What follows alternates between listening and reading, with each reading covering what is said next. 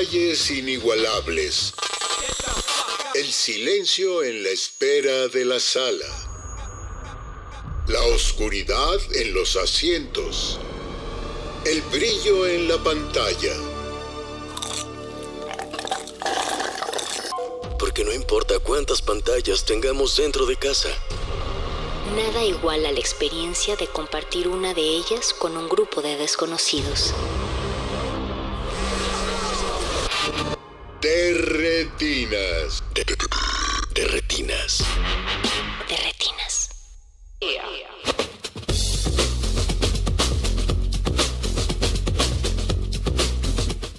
Bienvenidos a su cabina cinematográfica, esto es de Retinas. Mi nombre es Rafael Paz y estaremos hablando de cine hasta las 10 de la noche. Está aquí como todos los martes Jorge Javier Negrete. Jorge, ¿cómo estás? ¿Qué tal, Rafa? Muy buenas noches. Del otro lado del cristal está Mauricio Orduña en producción, Arturo González en los controles, Alba Martínez en continuidad y todo el equipo de Radio UNAM que hace posible la transmisión de ese espacio. También viene entrando Betoques a la cabina, a su papel de supervisión. Ya se va Y Betoques. ya se va nuevamente. Le mandamos un saludo, muchas gracias por su trabajo en esto de esta noche. Eh, tenemos un tema muy especial, Jorge. Sobre todo porque este es un programa que se ha pospuesto un par de veces, por Sí. diversas razones. Sí, sí, sí. Sí, y no tiene nada que ver con el taco de sal, afortunadamente. No, no, curiosamente no. no, no. Pero bueno, hemos invitado esta noche a la cabina aquí a Alonso Díaz de la Vega. Alonso, ¿cómo estás? Muy contento de estar al fin con ustedes. Disculpen los retrasos. No, no, no, ¿te quieres presentar? Estaba malito. O sea, te- te- tenía una bronquitis como el pingüinito de Toy Story. No me acuerdo si era dos o tres. Tenía como un Era chiflido. Wheezy. Wheezy. Wheezy. Wheezy. Eh, Por eso se llamaba así, ¿no? Entonces, eso.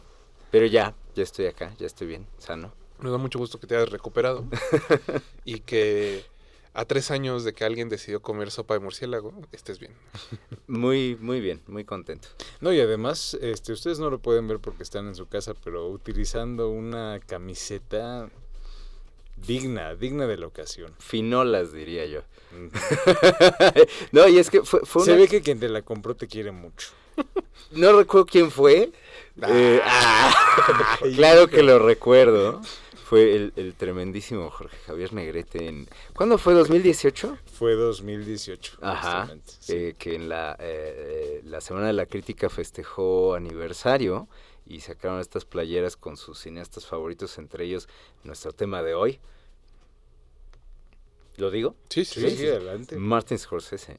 Entonces estoy muy contento de... de- Claro, e- es, es una coincidencia porque lo que pasa es que no había lavado eh, negros, entonces quedaba esta blanca, no había de otra, pero, pero muy bien, quedó muy bien para el programa, estoy muy contento de estar aquí con mi playera de Martin Scorsese de la Semana de la Crítica. Justo te invitamos, eh, Alonso, porque sabemos, si no, de entre todos nuestros conocidos, el, el, el escorcesólogo eres tú, a menos de que Jorge me contradiga.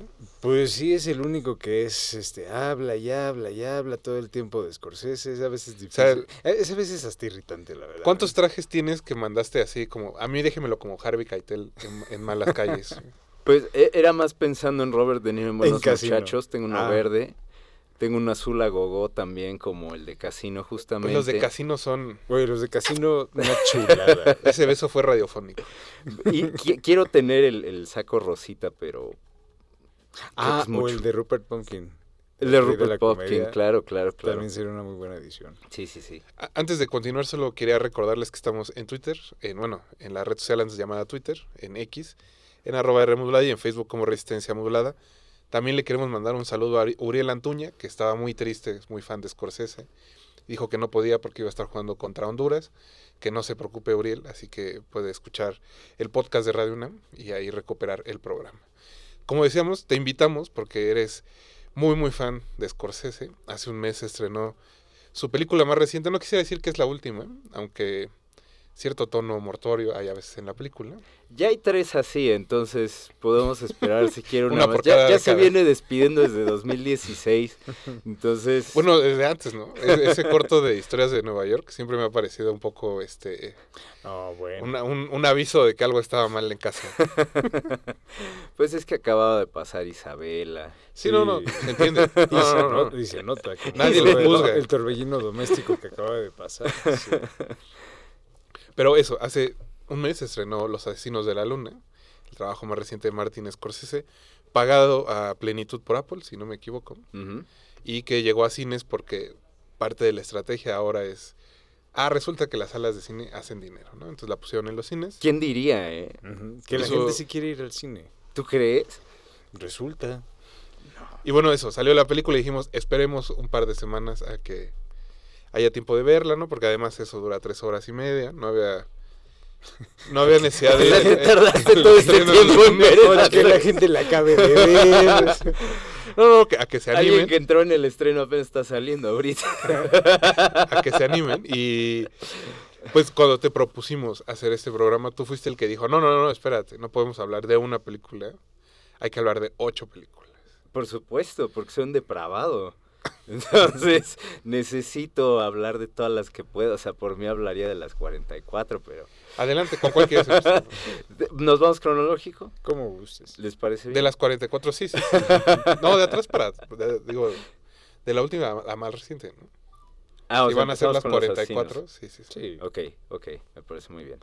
Eh, no no en general ¿por qué crees que lo ideal era hablar de todas las películas de gangsters en específico y no solo de, de la película más, más reciente Bueno, insisto que es por una perversión mía, pero más allá de eso, um, creo que es, creo que es muy, eh, creo que es muy representativa los asesinos de la luna del trabajo que ha hecho Martin Scorsese como eh, como un cineasta especializado en el género de gangsters. Muchas veces se reduce su filmografía a las películas de gangsters eh, um, de manera bastante injusta porque pues Martin Scorsese tiene películas sobre Jesús, sobre la ansiedad masculina, sobre la identidad italo-estadounidense, sobre incluso la aristocracia neoyorquina del siglo XIX, o sea, sobre la eh, fe. sobre la fe, por supuesto, ¿no? Pues son para aventar para arriba, incluso las de gangsters se, se, se ubican dentro de eso. Pero eh, las películas de gangsters que hace Scorsese no son meramente un contexto, sino que tienen una serie de características eh, que él les dota, yo creo, eh, que me parece que lo hacen uno de los cineastas eh, en este sentido, en este género, más interesantes que ha habido, porque Scorsese es alguien que emerge personalmente de ese medio. Él creció en la pequeña Italia rodeado de la mafia. Él contaba que su papá un día eh, llegó con eh, un- unas chamarras amarillas para toda su familia y a nadie le quedaban, pero decía que se habían caído de un camión. Y es lo que suele decir la gente en la pequeña Italia cuando compran eh, ropa robada de los camiones que, que atraviesan por ahí o que los, los, los ladrones afiliados a la Cosa Nostra se enteran y los roban. Entonces, eh, es, es, eh, no, eh, no es solamente un, un cineasta que, que, que se aproveche de este género para llamar la atención. Y esa es otra historia que él contaba de la universidad, que eh, Nugent, su, su profesor en la Universidad de Nueva York, les prohibía a los alumnos poner una pistola en sus guiones porque le parecía demasiado melodramático y quería obligarlos a que hablaran de las cosas que ellos vivían. Y Scorsese no podía evitarlo porque era algo que él veía. ¿No? Es el medio en el que creció eh, y Manuyan lo dejaba porque sabía que venía de allí.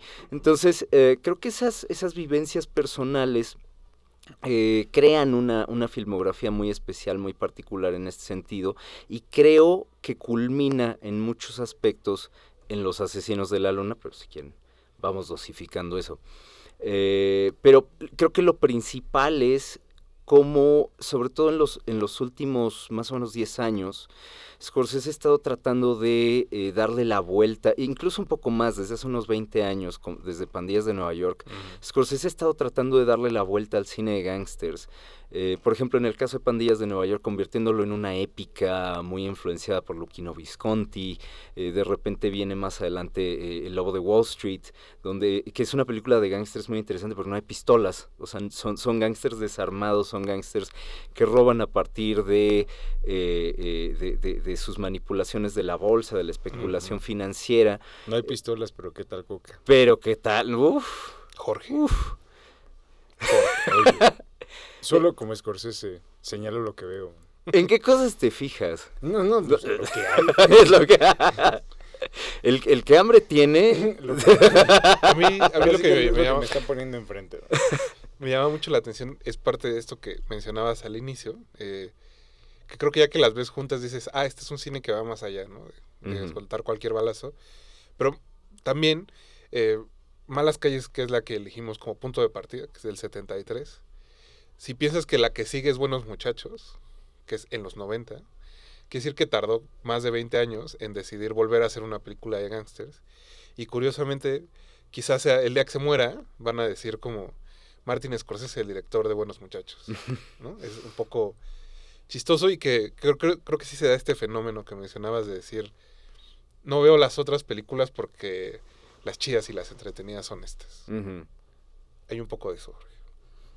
Sí, y creo que de alguna u otra forma es como inevitable para todo cineasta, sobre todo cineastas como de esa de ese renombre y de ese peso, que de alguna u otra forma carguen un poco como una película de su obra como este, hasta cierto punto como un yugo y como Mm. algo que de alguna u otra forma se vuelve una especie como de sombra ominosa bajo la cual se juzga como el resto de su filmografía. Ujú. Y digo, creo que depende de la persona a la que le preguntes, pero casi siempre hay alguien que te va a decir que quizá puedes como juzgar toda la obra de Scorsese a partir de Taxi Driver, a partir de Toro Salvaje, pero creo que el consenso justamente gira mucho alrededor de, este, de Buenos Muchachos Mm. y de todo lo que se desprende, ¿no? De, alguna u otra forma y que como bien decía este Alonso, hay una hay una condensación como muy muy clara en los asesinos de la luna respecto como a una infinidad de temas que se han tocado este en su en su carrera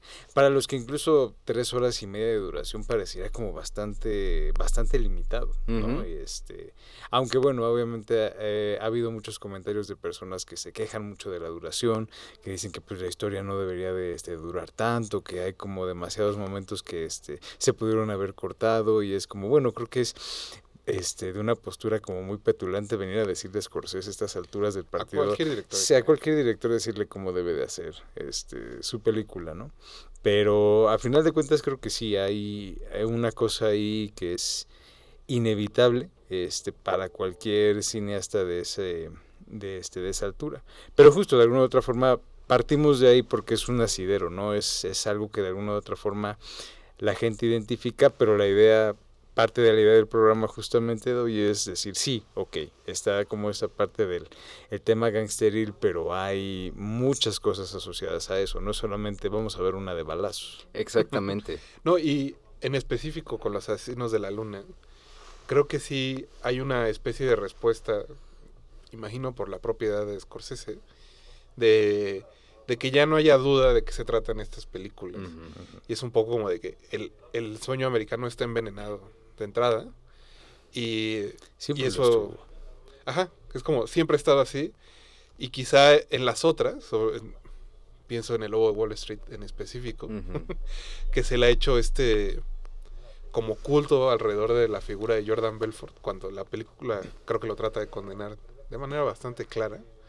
Eh, hay un esfuerzo en los asesinos de la luna de decir, esta gente es mala y no va a haber forma de que evites darte cuenta de que es gente muy, muy, muy mala.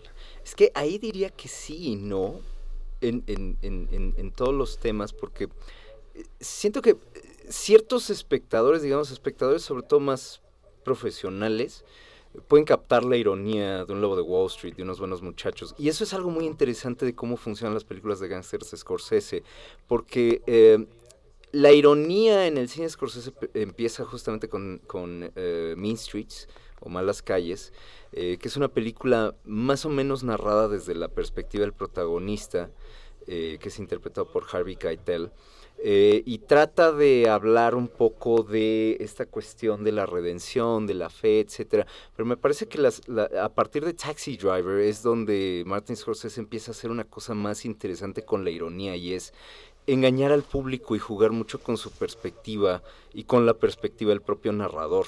Es decir, son películas donde se hace una representación creo que muy sincera de, por ejemplo, cómo Travis Bickle es un misógino, es un hombre eh, con, con- con temas incluso de supremacismo blanco, eh, de manera muy pues. discreta se ve que es racista, o sea, con la forma en que mira a los personajes negros te dice todo. No, bueno, no es tan discreto cuando pasas por Harlem y dices que es como el infierno en la tierra y solo hay afroamericanos. Sí, sí, pero vamos, no hay, no hay un acto de violencia racista de parte de Travis, que es lo que normalmente alertaría al público de manera más explícita. Son pequeñas, son, for, por ejemplo, es eso, es el lenguaje, es cómo se refiere a los personajes afroestadounidenses, cómo los mira eh, y cómo la cámara incluso refleja esa perspectiva. Y es interesante porque por ejemplo, la Academia Feminista habla mucho de la mirada masculina. A mí me parece muy interesante cómo Scorsese utiliza de manera deliberada eh, ciertas técnicas de la mirada, por ejemplo, Hitchcockiana, para mostrar cómo miran los hombres retomando el tema de hace rato, los chicos malos, ¿no? este, cómo mira eh, eh, un hombre que, que, pues es peligrosísimo, como Chávez o como, como, como los gángsters de, de, sus películas de crimen. Entonces, esto creo que se exacerba con Buenos Muchachos, con Casino, con El Lobo de Wall Street, que son películas enteramente narradas desde la perspectiva de estos personajes y que además ellos representan una fantasía muy importante no solo dentro de la sociedad estadounidense, sino dentro de cualquier sociedad capitalista, que es el deseo de poder, el deseo eh, de, adquisición económica y sobre todo el, deseo de impunidad. ¿no? Estos son hombres que viven dentro de sistemas feudales incrustados en las sociedades capitalistas eh, que viven una fantasía en la que son capaces de tener todo lo que desean. De hecho, lo dice el, protagonista de Buenos Muchachos, Henry Hill, que interpreta Rey Leota, justo hacia el final le habla a la cámara y le habla de cómo eh, podíamos pagarles a los jueces, podíamos pagarles a la policía, podíamos tener una casa de seguridad, podíamos tener coches, podíamos robar joyas. Y eso es lo que creo que atrae mucho a la gente, porque volvemos a esta idea de que Scorsese crece dentro de este medio. Eh, él, él, sabe de primera mano la tentación, y eso nos regresa también al tema de la fe que mencionaba Rafa. Eh, eso, eh, él, él, habla de la tentación que produce este mundo, ¿no? Y, y, lo que busca es que el propio público lo sienta, que sientan cómo es algo tan atractivo y termina siendo tan destructivo. El problema es que muchos espectadores creo que se quedan con la parte, por ejemplo, de eh, Henry Hill y su novia entrando al Copacabana por... Es que oye en un planazo, en un plano secuencia este precioso de aproximadamente dos minutos en el que atraviesan toda la parte trasera y los saludan y demás eh, y, les dan este lujo, ¿no? De ser eh, invitados que pueden tener su mesa justo enfrente del escenario en el momento en el que llegan. Entonces, ese tipo de cosas llama mucho la atención porque son... Eh, pues sí, son, son fantasías, ¿no? No, pero creo que, o sea, lo, mencionaba un poco, porque hay al inicio de Los Asesinos de la Luna, o sea, el libro en el que está basado la película es sobre la investigación, ¿no? Y sobre, en específico, la creación del FBI. Y cómo ese caso es lo que lo detona, ¿no? Y creo que lo que hace interesante a la película es que en los primeros 10 minutos queda bastante claro que el personaje de Robert De Niro, eh, ahorita olvidé cómo se llama. Eh, William eh, Hale. William Hale admite a Cuadro como los estamos matando y les estamos quitando sus cosas. ¿Le vas a entrar o no le vas a entrar? Que ahí hay algo interesante también eh, en, en, ese sentido, y es un poco a lo que iba, que bueno, eso en, eh, en, el caso de las películas anteriores no había una condena moral evidente porque se narraba desde la perspectiva de los personajes. Y aquí es, son películas, sobre todo eh, incluso el irlandés, aunque también tiene ese elemento de fantasía porque es un poco como el Forrest Gump, al que todo le pasó en la historia de la Cosa Nostra y estuvo involucrado en el asesinato de Kennedy. Un libro muy cuestionado. un libro muy cuestionado justamente por eso, pero la película está consciente de eso, porque por eso la narra él. No sabemos si lo que dice es verdad o no, pero lo que trasluce es el hecho de que es un hombre tremendamente arrepentido de llevar una vida de obediencia, una vida mal vivida. Eh, y lo que vemos en Los Asesinos de la Luna es una película donde se pierde toda esa subjetividad, no del todo, en las más o menos en la primera hora hay momentos de subjetividad de los tres protagonistas, eh, pero, pero conforme pasa se va enfocando más a los hechos, y los hechos son muy interesantes. Es una película muy materialista porque solo muestra las cosas.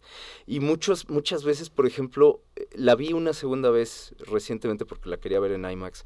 Eh, y me pareció muy interesante cómo el, el personaje de Robert De Niro nunca dice mata a esta persona o No, es su, su gestión. lo sugiere, to- todo es sugerido. Mira, así le hizo Charles Manson, mano.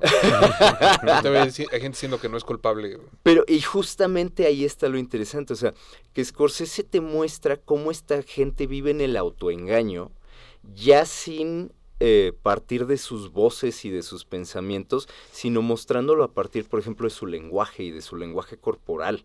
¿No? Este, sobre todo me acuerdo de este momento en el que el personaje Robert De Niro, para no echarla a perder, para que no la haya visto todavía, eh, que No espero que no les quedan otras tres horas de película.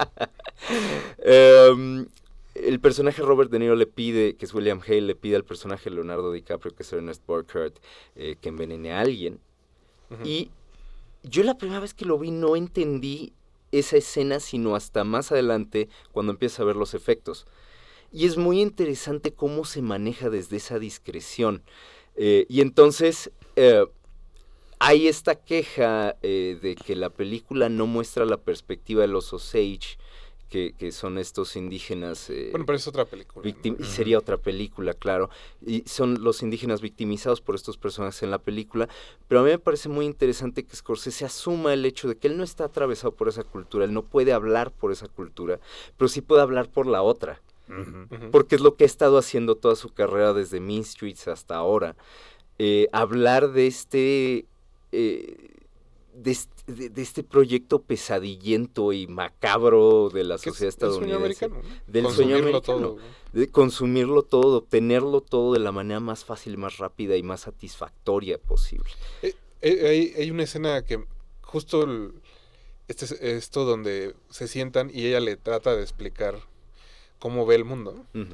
Es una escena muy bonita porque creo que es fácil entender a partir de ahí que no hay manera de comprender cómo ellos ven el mundo y tratar de hacerlo a través de la película es también un poco pues quedarse cortos Jorge ¿no? como no hay manera de comprenderlo todo en esa aunque dure tres horas y media creo que ya lo mencionamos mucho no, no hay manera de decir todo lo que significa para ellos vivir y que en comparación los otros personajes son pobres de espíritu, ¿no? como muy, muy, muy pobres de espíritu.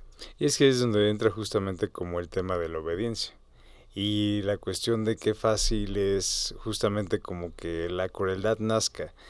Desde esta parte en la que no, como decía Alonso, ¿no? Que el personaje de Bill Hale no es explícito en sus órdenes, que siempre es una cosa que se sugiere, siempre es algo que de alguna u otra forma como si cachas, ¿no? Capichi, La ruta es clara. Ajá, la, la ruta es clara.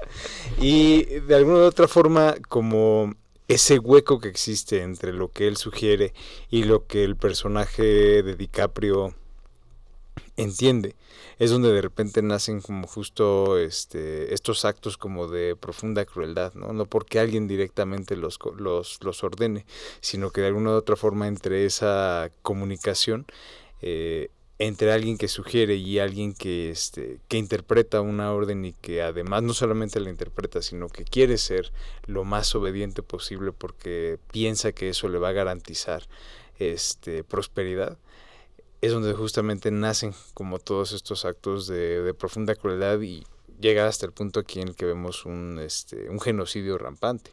Pero justo no es una cosa que se decante en ningún momento por la espectacularidad de la muerte ni por la, esti- la estilización.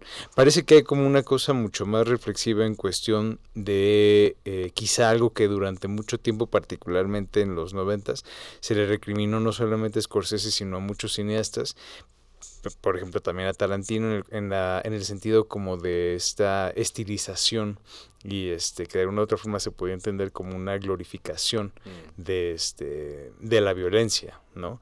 Y que de alguna u otra forma se veía como algo aspiracional y que justo sabemos que muchos espectadores no tienen ese sentido de, de ironía y todo lo- justamente como el personaje de DiCaprio en Los asesinos de la luna lo interpretan de una forma totalmente literal y entonces dice, ah, eso es lo que tengo que hacer para tener como esa cantidad de dinero. Sí, claro, pero no estás viendo la segunda parte. Sí, pero el castigo es nada más para los malos.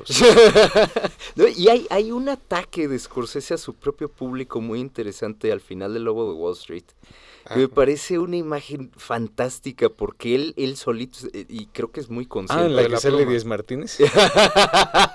sí, un saludo, un, Un saludo, saludo. a Ernesto Díaz Martínez. Justamente eh, es un plano en el que vemos a Jordan Belfort. De hecho, al, al- al- a- me parece que aparece el verdadero Jordan Ahí Belfort está. y ahí presenta a Leonardo DiCaprio como él, como Jordan Belfort, y él empieza a hacerle este ejercicio a un público que está en una plática este, inspiracional, como le dicen, este, donde Una él les enseña a, a vender una, a vender, a vender cosas, ¿no? Entonces les pide que le vendan una pluma. Y, y de repente me acuerdo mucho de cómo hay eh, un plano que, que voltea de, de Leonardo DiCaprio como Jordan Belfort hacia el público. Y entonces la imagen, la, la- la pantalla se convierte en una especie de espejo del público de la sala cinematográfica. Porque Scorsese sabe que muy probablemente la gente en la sala cinematográfica admira a ese personaje igual que la gente, que, que los espectadores que estamos viendo dentro de la pantalla.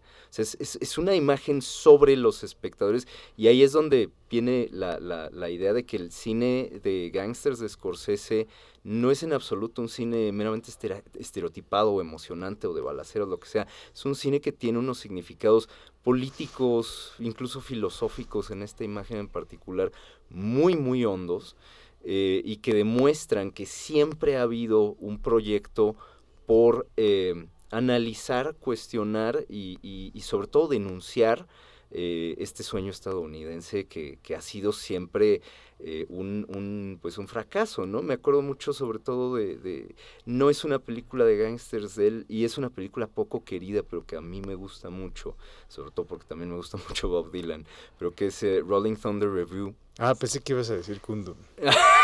no, esa a nadie le gusta. Es ¿Cómo se llama la de Bob Dylan? Clara. eh, Renaldo y Clara. Renaldo y Clara. Clara. Renaldo y Ah, Clara. Híjole, esa sí se sienten las tres horas.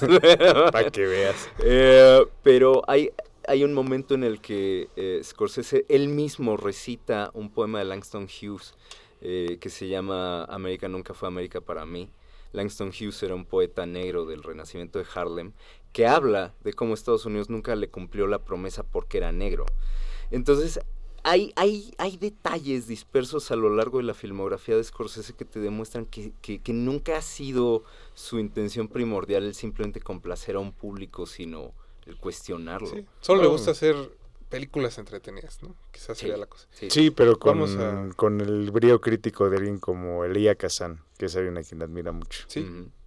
Bueno, Y hasta de John Ford. ahora que estamos denunciando gente, Está bien, está bien. así que escuchemos algo de música, eh, parte del soundtrack de Los Asesinos de la Luna, compuesto por Robbie Robertson, que murió, creo, antes del estreno. Unos, unas semanas antes del estreno. Una lástima porque creo que parte de por qué funciona también la película es la música Sí, de Robbie absolutamente. Y creo que vale la pena que se sienten y le escuchen por separado todo el disco completo. Es una, una experiencia muy, muy chida. Le mandamos un saludo a Geraldino Ochoa, Amanda Salinas, a la familia Solís que nos está escuchando en Atlanta y a todos esos que están del otro lado de las bocinas, incluyendo a Pablo Extinto eh, y a Uzumaki, que preguntaba hace rato cómo sería una versión de el 007 hecha por George Lucas. Y sinceramente no sé, pero imagino que habría muchas pláticas en el Senado. Así que vamos a ir a En el Osage MI6. Oil Boom y regresamos aquí a Derretinas. Derretinas.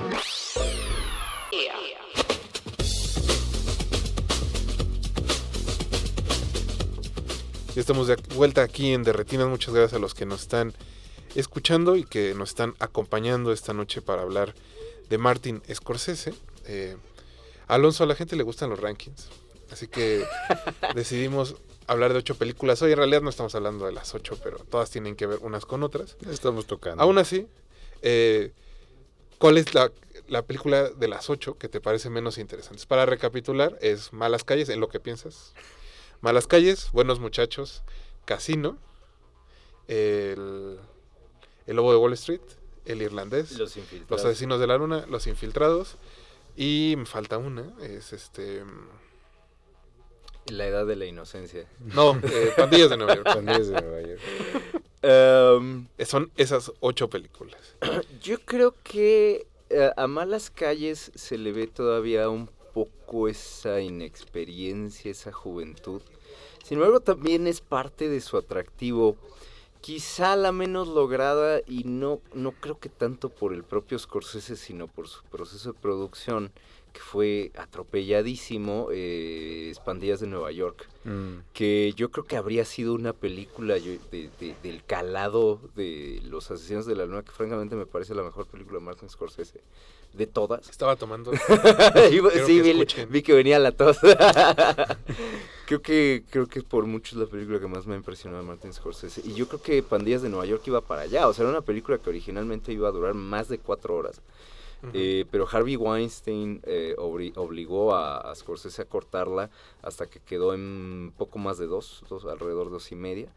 Eh, y se siente, o sea, es- y, más allá de lo meramente narrativo, porque tendemos a, concebir las películas en lo dramático, lo narrativo, eh, sí me pregunto qué, qué más cosas habríamos podido ver ¿no? de, de ese mundo a lo largo de, de- de hora y media más o dos horas más.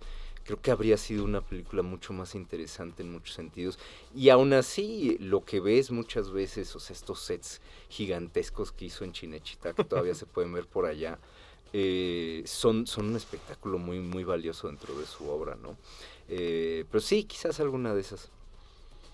Jorge, ¿cuál es la menos interesante y por qué es Los Infiltrados? Ah, bueno, sí, es la peor de todas. ni, ni la pensé porque me No quería usar la palabra, pero, pero bueno. No, fíjate, a mí, los infiltra- a mí los infiltrados me gusta, creo que es de Es las jodidamente entretenida, pero... Es, es, y justo, es que ese O es sea, ya cuando suena. Van Morrison dices, uff, uff, todavía le falta una hora a esto.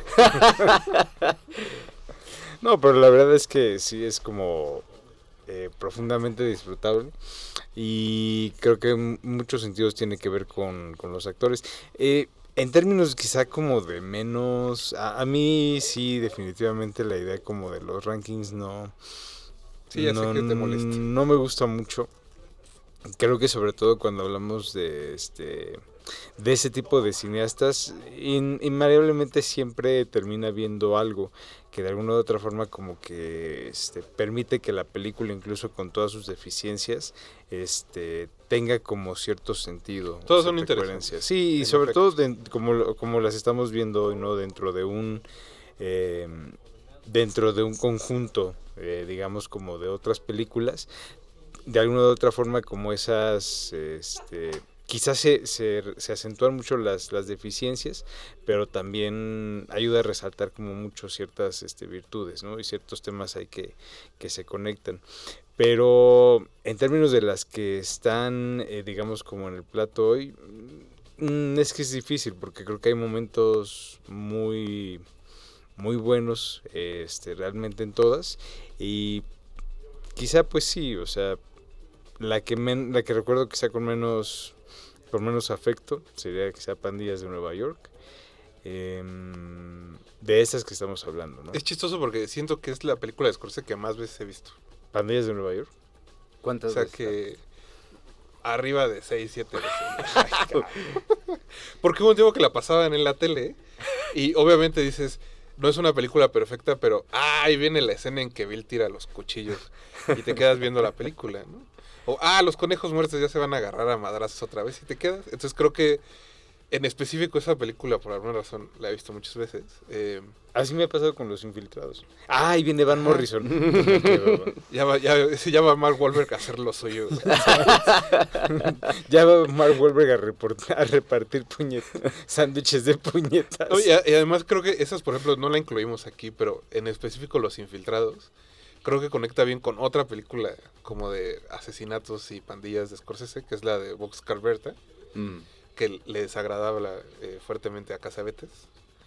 Y hay, hay como otra dimensión, otro, otro universo, en el que Scorsese solo hizo películas de esas y es como, es como el director más entretenido de todo lo Hollywood. Y digo, quizá lo sea de todos modos, pero, pero que solo se dedicaba a hacer eso cada dos años y era un hombre feliz y sin conflictos. ah el lado más pegado a Roger Corman Ajá. dices Sí, sí, sí. Pues es que de alguna u otra forma, eh, o sea, creo que existen esos cine, o sea, existe, digamos, como toda esa tradición del gran cine hollywoodense que, bueno, ha rescatado y retomado en su obra muchísimas veces, incluso en, el- en Los Asesinos de la Luna son muy claras las, las referencias a películas de William Wyler, de Michael, de este, de Anthony Mann, A Hitchcock. al mismo Hitchcock.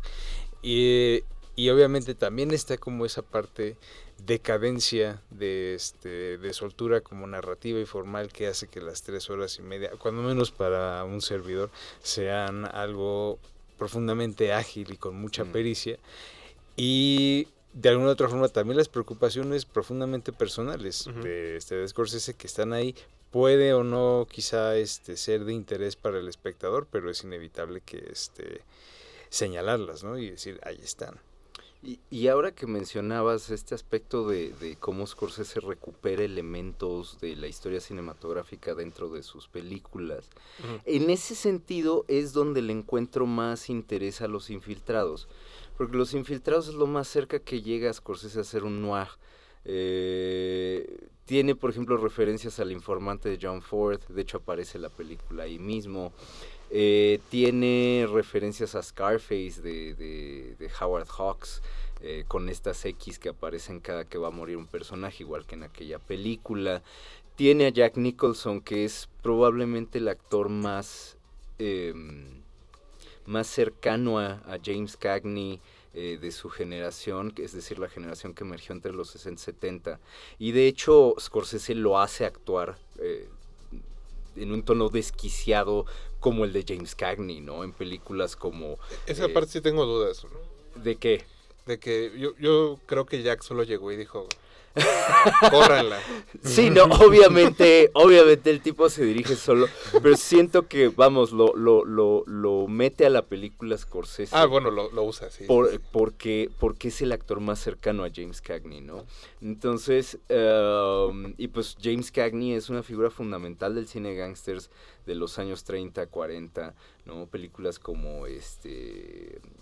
eh, The Roaring Twenties de, Es el de White Heat, de- De White sí, es el de. White Heat, que esas dos son de Raúl Walsh. Échense esa, muchachos. Eh, White Heat es una cosa así espectacular. O sea, es la- creo que es la película más entretenida que he visto en mi vida. Electrizante, diría yo. Sí, sí, sí, sí, sí. Oye, Eh, um, en fin, Angels with Dirty Faces de Michael Curtiz, este, en fin, ¿no? Eh, The Public Enemy de William Wellman.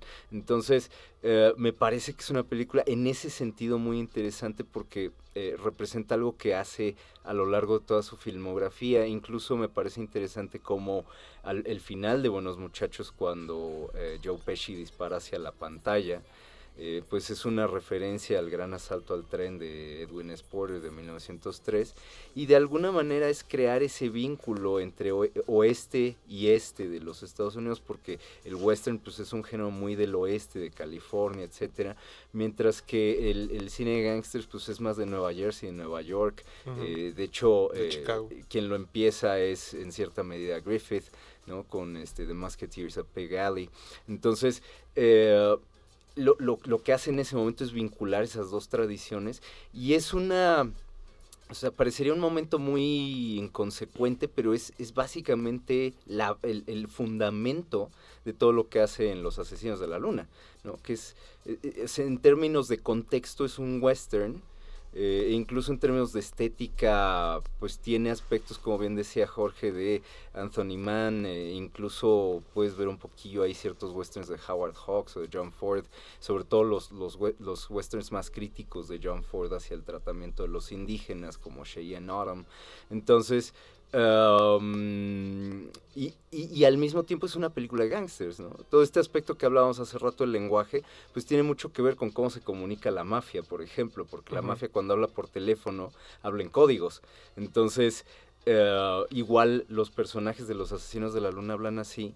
Y, y bueno, volviendo a, a- a este tema que, que mencionábamos hace, hace rato de, de- de la moralidad, también me parece muy interesante cómo eh, el personaje de Leonardo DiCaprio es un absoluto imbécil, ¿no? Eh, y, Lo es. Y, y eso creo que eh, habla de, de cómo el, el gangsterismo estadounidense no es solamente el producto de los sociópatas y los monstruos, que no dejan de serlo estos hombres porque son capaces de hacer cosas espantosas, pero el sociópata no es esta figura sádica que disfruta, No es la caricatura. no es la caricatura, ¿no? Sino que es un idiota que simplemente sigue órdenes y que banaliza el mal. Y en ese sentido es hasta una película muy cerca de Hannah Arendt. ¿no? No, y la tragedia, de- parte de la tragedia de la película es que ese amor que es posiblemente real, eh, no es suficiente para que él, él se detenga y diga, ah, estoy, estoy haciéndole esto a mi esposa, ¿no?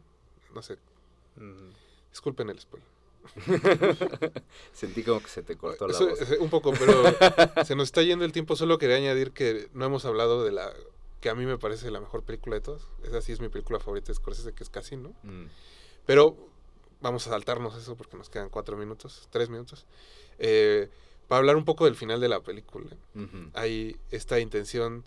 Digo, en todas, creo que casi todas aparece Scorsese en algún punto a cuadro. A veces habla, a veces no. Aquí en específico creo que el, el que aparezca es un gesto muy lindo para el público y en específico que tiene que está dialogando como con lo que él hace con la película, ¿no? Y es esta imposibilidad que ya mencionábamos antes de poder ser 100% como verdadero o u honesto con la historia, ¿no? Siempre va a haber formas o por la propia perspectiva de cada quien de transformar las historias a eso que nosotros queremos contar o lo que nosotros queremos decir. Porque el- me llama mucho la atención que, el, que cuando él aparece y habla, lo- una de las primeras cosas que dice es como este programa fue pagado por el FBI, ¿no?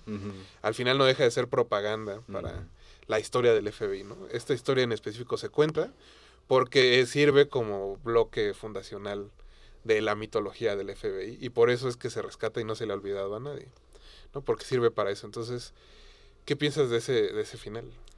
Ah, me parece devastador porque abarca muchísimas cosas. Eh, empezando por la propia mortalidad de Scorsese. El hecho de que aparezca allí de alguna manera explicando la película y esclareciendo su, su significado. Por un lado creo que habla de cierta melancolía de no haber tenido un efecto más poderoso sobre las sociedades a partir del cine, de que el cine nos sirva que ese fue el tema de Jean-Luc Godard durante muchos años, ¿no? Y creo que culmina en Ici ayer o aquí y en otra parte. Es una película sobre cómo el cine no sirve para absolutamente nada, ¿no? No sirve para la revolución, no sirve para denunciar, no sirve para cambiar nada. Y entonces esa melancolía que siente también Scorsese es exactamente la misma. Sobre todo porque son películas que tienen temas sociales muy importantes y la gente se ha confundido constantemente yéndose por esta parte de las emociones y demás. Entonces esa melancolía y ese quizás hasta ese arrepentimiento de no haber sido más claro antes y de no haber sido más melancólico y de no haber sido más directo. Eh, um, entonces ahí está eh, insinuada esa mortalidad. Y luego está pues esta idea del cine mismo como un fracaso, ¿no? Y de las narraciones en general como un fracaso. ¿Para qué contamos historias? ¿Para qué mostramos las, la limpieza étnica, los genocidios, sobre todo en un momento como en el que nos encontramos, ¿de qué sirve que veamos estas cosas mientras están sucediendo si seguimos siendo absolutamente impotentes? Si no son capaces de transformar absolutamente nada, ni siquiera dentro de los propios espectadores, porque se, se aglutinan de, de- de estas imágenes hasta el punto de, de quedar insensibles ante ellas. Entonces, eh, hay, hay tantas cosas que dicen solo unas cuantas oraciones, porque es eso, es la, es la Ujú. sola presencia de él y el solo hecho de que hable de cómo la historia no significó nada en la realidad, que es algo que se olvidó en su momento. Eh, y luego corta esta imagen eh, de los indígenas Osage eh, haciendo un canto y, un- y una danza, justamente como estas flores de la luna que se ven al principio. Eh, um, y hay, creo que hay, creo que hay esa admisión de, de fracaso al mismo tiempo que hay esa esperanza de que algo pueda transformarse con la lucha en la vida real. Alonso, gracias por venir esta noche. Esperemos que regreses. Jorge, muchas gracias. No hay justicia que alcance tanta codicia. Vámonos. Saludos a Mauricio Orduña y a Arturo González que estuvieron esta noche en los controles y los dejamos con Sálvense ustedes y Raquel Miserachi. Hasta luego.